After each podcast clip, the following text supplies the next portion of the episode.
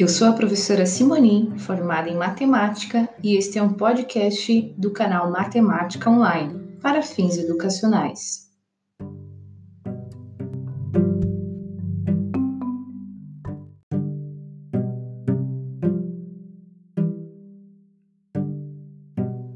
Está com tempo? Sim? Que bom! Procure um lugar bem confortável, pegue seu material de anotações e vamos lá!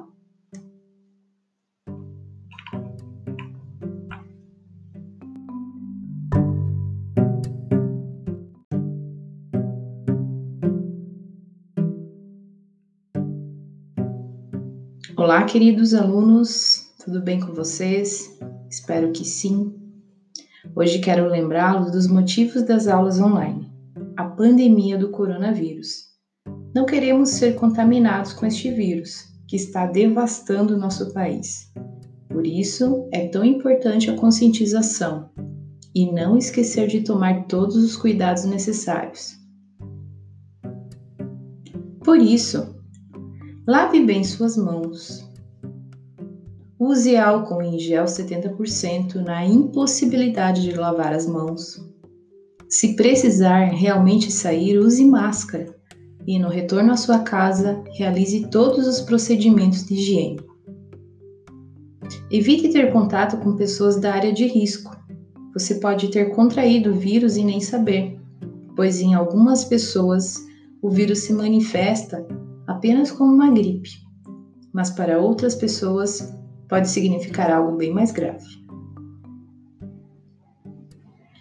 Mas a principal medida ainda é: fique em casa. Um dos assuntos que já estudamos foi porcentagem e juros simples. Esses são temas que aparecem muito quando o assunto é economia e você já deve ter ouvido falar nos jornais que a economia mundial foi afetada pela pandemia do coronavírus, e isso é fato. Para estudar estes novos acontecimentos, é necessária a aplicação de vários conhecimentos matemáticos.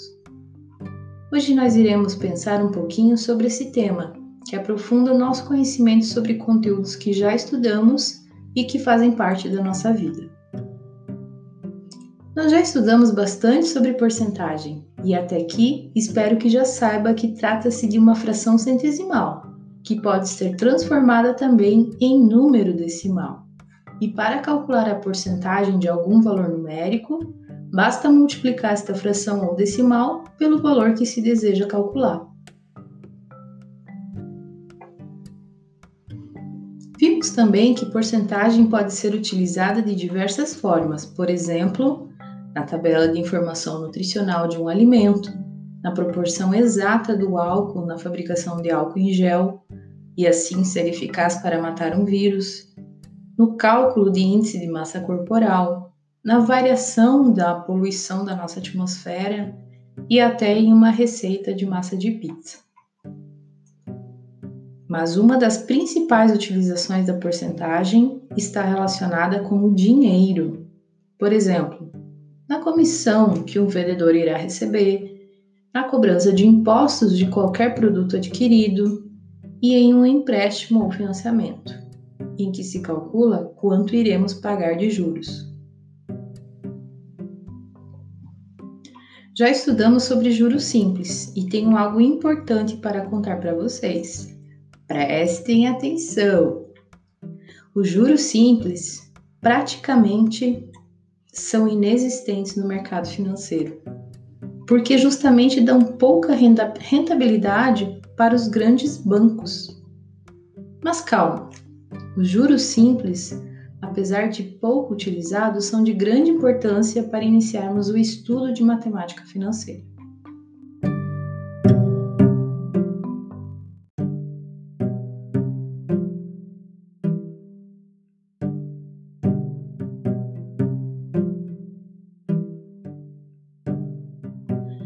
Então, quando financiamos um carro, por exemplo, que tipo de juros são cobrados pelo banco? São chamados juros compostos. Este, diferente dos juros, diferente dos juros simples, são conhecidos também como juros sobre juros.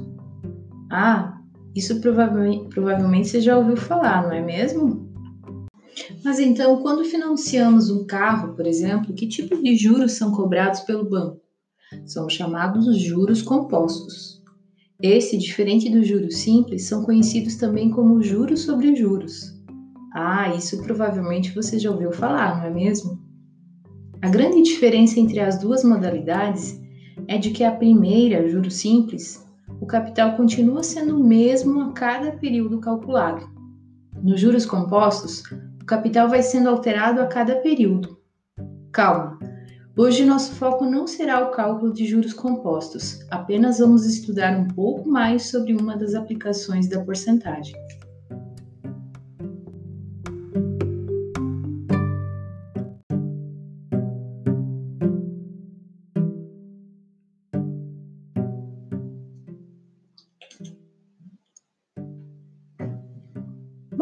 De novo para aprender, sendo que os juros compostos são cobrados em praticamente tudo que se compra parcelado? Sim, no crédito rotativo do cartão, no financiamento do carro, da casa, naquela TV ou celular que vai ser pago em 10 vezes ou 5, tanto faz. O juro composto estará lá, fazendo o preço real pago pelo produto adquirido ser bem maior. Mas antes que você desanime, quero te convidar a pensar de uma forma diferenciada. Nós estamos acostumados a escutar que é sempre bom ter uma parcelinha, não é mesmo? Isso é real. Se você desejar dar dinheiro para as grandes lojas e bancos. Então a primeira lição, você, mas essa você já sabe, é sempre que possível, compre à vista e negocie um bom desconto. A segunda dica é planejar suas compras e realmente comprar se for necessário. Mas isso também não é novidade. Hoje o que quero contar é que é possível ganhar dinheiro com juros compostos. De que forma? Fácil. Investimento. Você pode estar pensando que esse papo é muito cansativo e que no fundo só quer saber de torrar o dinheiro que seus pais lhe dão. Mas lembre-se, daqui a pouco as coisas mudam. Em alguns anos, tomara que sim, você já estará inserido no mercado de trabalho, ganhando seu próprio dinheiro. E aí poderá escolher ser mais um pagador de parcela, como a maioria dos brasileiros, ou alguém inteligente que sabe aproveitar o seu dinheiro. Você se lembra da expressão times money?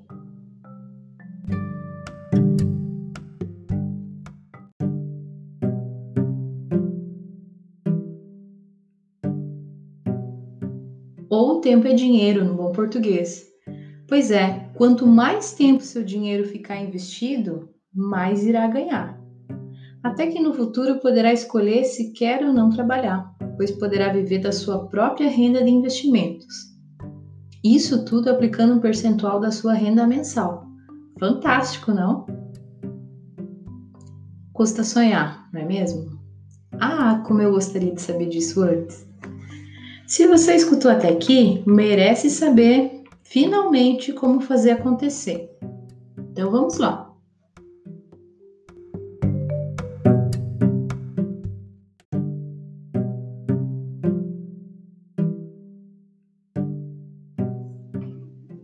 Quando falo em investimento, o que vem à sua cabeça? Se a resposta foi poupança, saiba que esse é um dos piores investimentos possíveis, simplesmente porque rende muito pouco, apenas 70% da taxa Selic, que atualmente já está muito baixa, apenas 3%. Bugou? Vou te explicar.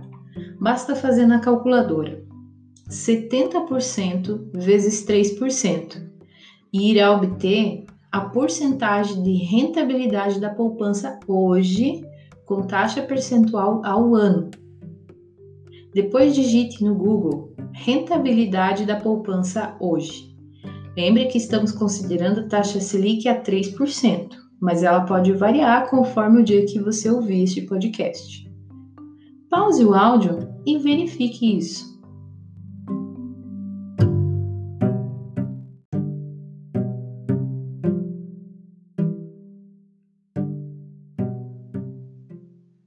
Baixa, não é mesmo? Mas ainda assim, a poupança é considerada investimento. Consegue lembrar de algo que é considerado investimento, ou seja, que vai fazer o dinheiro investido aumentar? Não? Fique tranquilo, pois a maioria dos brasileiros não sabe e muitos nem querem saber. Pois desde sempre somos induzidos a achar que investimento é coisa de rico e não posso nem querer saber. Mero engano. Vamos primeiro saber o que normalmente é confundido com investimento, mas não é. Primeiro deles, título de capitalização, que é um tipo de sorteio e não é investimento. Consórcio, eles cobram taxas de administração e tem reajustes e ainda precisará ser contemplado por sorteio ou lance. Financiamento o seu dinheiro está trabalhando para o banco. Não tem jeito. Mesmo sendo carro ou casa, financiamentos farão você pagar juros e eles são compostos, lembram? Já os investimentos dividem-se em duas categorias: renda fixa e renda variável. Os nomes são sugestivos. Os investimentos de renda fixa consegue-se calcular exatamente quanto terá de lucro em determinado período. A renda variável depende de vários fatores. Quero lembrá-lo que o momento atual em que vivenciamos uma pandemia alterou significativamente a economia e a renda variável. Agora vamos falar de alguns investimentos de renda fixa, considerada a modalidade mais segura mais comum deles é o investimento no Tesouro Direto, ou seja, você está emprestando dinheiro para o Tesouro Nacional. E nesse momento deve estar pensando: isso deve ser coisa de rico, hein? Não. O valor mínimo de investimento é de 30 reais. Sim, é sério. Somente isso já o torna um investidor. Claro, quanto maior o valor do dinheiro investido, maior será o seu lucro. O Tesouro Direto se subdivide em Tesouro Selic, no momento, é um dos menos rentáveis. Tesouro pré-fixado, ou seja, você coloca certa quantia em investimento e só pode retirar em determinada data futura. Caso retire antes, terá prejuízo. E o Tesouro IPCA, que está atrelado à inflação.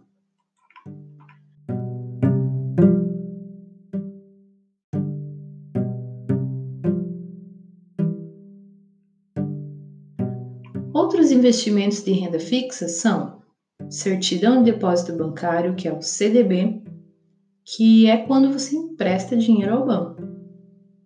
LCI, que é o fundo imobiliário, LCA do agronegócio, entre outros investimentos, mas esses são os principais.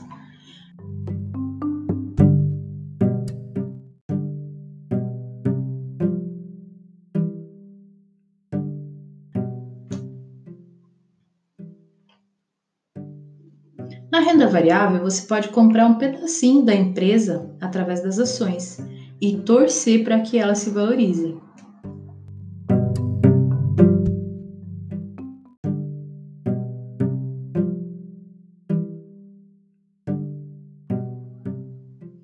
E aí terá lucro ao vendê-las.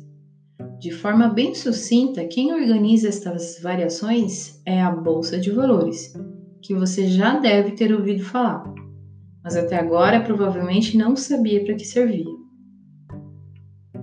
Como podem imaginar, o mundo dos investimentos é muito maior do que nos é apresentado. E isto que falamos apenas um pouquinho dos conhecimentos que ainda estão por vir.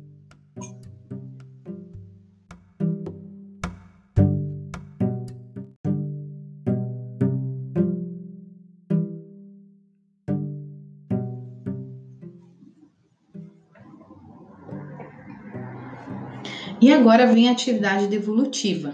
Depois de ouvir esse podcast até o fim, você irá fazer uma pesquisa sobre tipos de investimento. Para escrever esse texto, o texto do podcast, utilizei como referencial o livro Me Poupe, da Natália Arcuri. E ela tem diversos vídeos no YouTube explicando tudo sobre renda fixa e variável. Utilize seu caderno para fazer anotações de forma bem caprichada, nada de rabisco, certo? Depois, você vai escolher uma forma de explicar o que entendeu sobre o assunto. De que forma? Você vai escolher. Pode ser uma redação caprichada no Google Documentos, pode ser um áudio gravado em formato de podcast, como este aqui, que foi gravado pelo aplicativo gratuito Anchor. Pode ser um mapa mental ou conceitual, e nessa modalidade, se preferir, pode fazer um cartaz, mas poste apenas uma foto no portal Google Classroom. Pode ser em formato HQ, se preferir. Pode fazer slides e, quem sabe, até gravar um vídeo com os próprios slides, explicando e depois hospedar esse vídeo no YouTube. Nesse caso, você deve enviar apenas o link. Se não quiser que qualquer pessoa tenha acesso ao seu vídeo, basta desmarcar o modo público e clicar na opção Visualização apenas com link.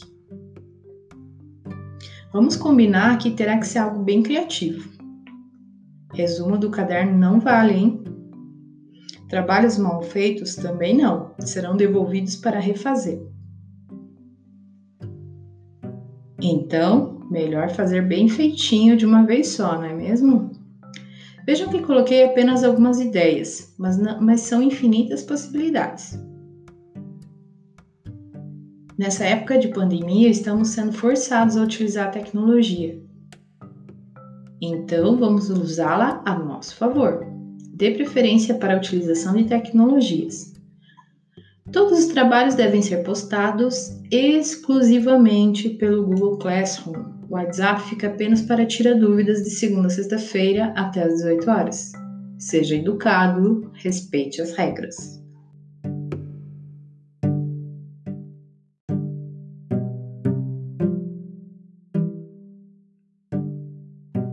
Vou deixar em anexo a atividade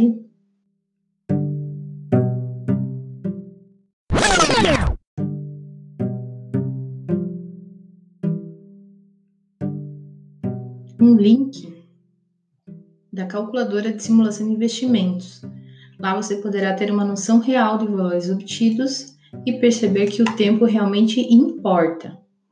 Vale a pena tentar. Obrigada por ouvir até o final. Espero realmente que tenha gostado. Tanto quanto eu gosto desse assunto. Afinal de contas, quem é que não gosta de dinheiro, hein? Um abraço e até a próxima!